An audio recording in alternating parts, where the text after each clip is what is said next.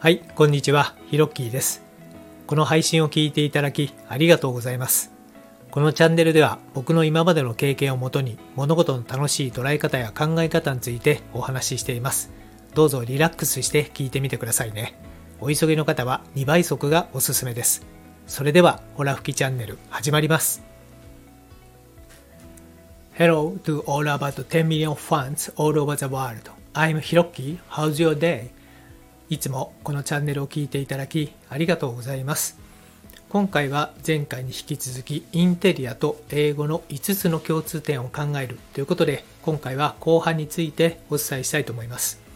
えー前回5つの共通点ということで、えー挙げさせていただいた内容は、え1番目、えイギリスの輸出品であるということ、え2番目文化的憧れのシンボルであったということ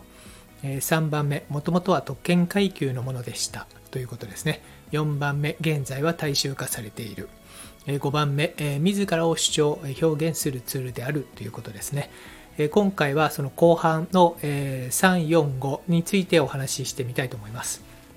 まあ、インテリアと英語のね、えー共通点を考えるということで、前回からちょっとね、まあ、考察をしてるんですけれども、もともと自分が打ち込んだ、えー仕事の中でですね、まあ、インテリアと英語に対して、まあ、かなりのね、えー時間を使って、えー取り組んできました。なので、えー何かしらね、この2つっていうのは共通点があるんじゃないかなということで、ちょっと考察会ということで、えー前回と、えー今回で、え2部でですね、えー分かれて収録させていただいてます。えー今回は後半の3番目からお話しします。え3番目、もともとは特権階級のものでしたということなんですが、あの、まあ、インテリアもね、英語もなんですけれども、まあ、もともとその、えーまあ、王様ですとかね、えー貴族などの、まあ、特権階級の方からまあ広がっていったっていう、えー歴史的背景がありました。はい、で特に、えー英語はですね、えーまあ、えずっと英語だけで実は来たわけではなくてですね、イギリスイギリスでは、えー11世紀ぐらいだったと思うんですけども、ノルマンコンクエストということでですね、えー200年間ぐらい、えーちょっとフラフランス語、フランス人にですね、まあ、ちょっと征服されていた時代がありました。えで、当時は、大地主とか、えーまあ、貴族階級なんかはですね、まあ、フランス語を話してたらしいんですよね。なので、えー今でもですね、こう、英語のこう上の方に行きますと、結構フランス語のね、えー単語なんかが入ってきたりします。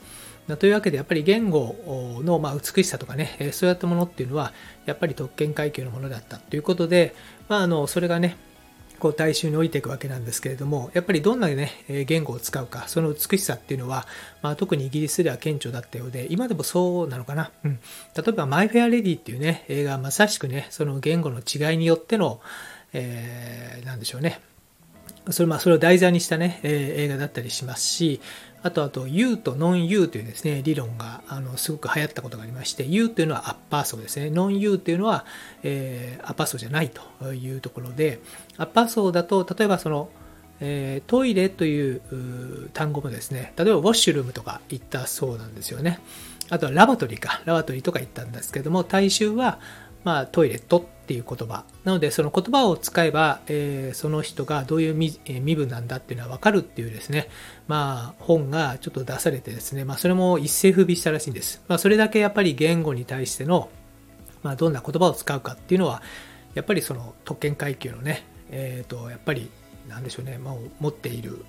ところだったんじゃないかなと思います。まあ、日本語でもね、今標準語っていうのはもともとは山の手言葉っていうね、山の手の人たちが、え使っている言葉が標準語になってますけれども、あれもまあそういう意味ではね、まあやっぱり、まあ特権までいきないいかないですけども、上流階級の方が使っていた言語ということになってます。はい。で、まあ、そういう、えー英語とですね、あとまあ、インテリアもね、もともとその椅子なんかはね、まあ、これ椅子なんかの歴史はまあ、本当に3、4千年前ぐらいからね、エジプト王朝なんかでも使われていたっていうところがあるんですけれども、やっぱりその王様とかね、えー貴族の権威の象徴だったりします。はい。で、まあ、インテリアも英語もね、豊かさを醸し出す匂いが、まあ、それぞれに内在していたっていうのも、えーなんとなく、えー理解できますね。でそれがまあ時代が流れまして、まあ、今では両方ともすっかりですね、まあ、大衆化、えー、されてきていると、まあ、そういうその歴史の流れもね、インテリアと英語は、えー、似ているんじゃないかなと思いまして、え、4番目現在は大衆化されているっていうのは、まあ、まさしくそうなんですよね。はい。でインテリアですね、まあ、主に、まあ、産業革命で、まあ、技術発達が、えー、非常に、えー、進んだおかげでですね、え、大量生産が、え、世界中で始まってようやくね、え、大衆に、まあ、インテリア工業製品が、え、流れ込んできたという歴史的背景もありました。はいで、えーと、引き続き5番目ですね、えー、自らを主張、表現するツールであるということで、まあ、インテリアもね、まあ、えー、欧米で言うと、まあ、自分を表現する、まあ、最大のツールなんて言い方もするんだそうですけれども、まあ、あの家のね、えー、中にあるインテリアで自分を、えー、主張する、えお客様を、えおもてなしするね、えホームパーティーなんかではやっぱりインテリアのインテリアとかね調度品にやっぱり気を使ってですねお客様をこう楽しませたりする文化があります。自己主張をするツールであるということですね。でまた英語もねまあ、当然この話すということで、まあ、世界中でね、まあ、自分が主張するということをですね、まあ、助けてくれる、まあ、一つの言語であるということで、まあ、両方ともこう自分を主張する表現するツールであるということです。はいというわけで、えーまあ、前回と今回でですね、インテリアと英語の5つの共通点を考えるということで、えー、イギリスの輸出品であるということ、文化的憧れのシンボルであるということ、もともとは特権階級のものであったということ、え今ではすっかり大衆化されているということ、え最後に自らを主張表現するツールなんではないかなというふうに、え僕はちょっと考えております。はい。で、ゆくゆくはですね、まあ、この2つをなんか融合させて、えちょっと面白い、えものをですね、こう生み出そうかなというふうに個人的には考えております。はい。というわけで、今回のホラ吹きチャンネルはこの辺で、今回のお話が何かしらお役に立てば嬉しいです。このラジオを引き続き聞いてみたいと思われましたら、どうぞ躊躇なくフォローボタンを押してくださいね。最後まで聞いてくれてありがとうございました。それではまたです。Thank you for listening till the end. Let there be prosperity.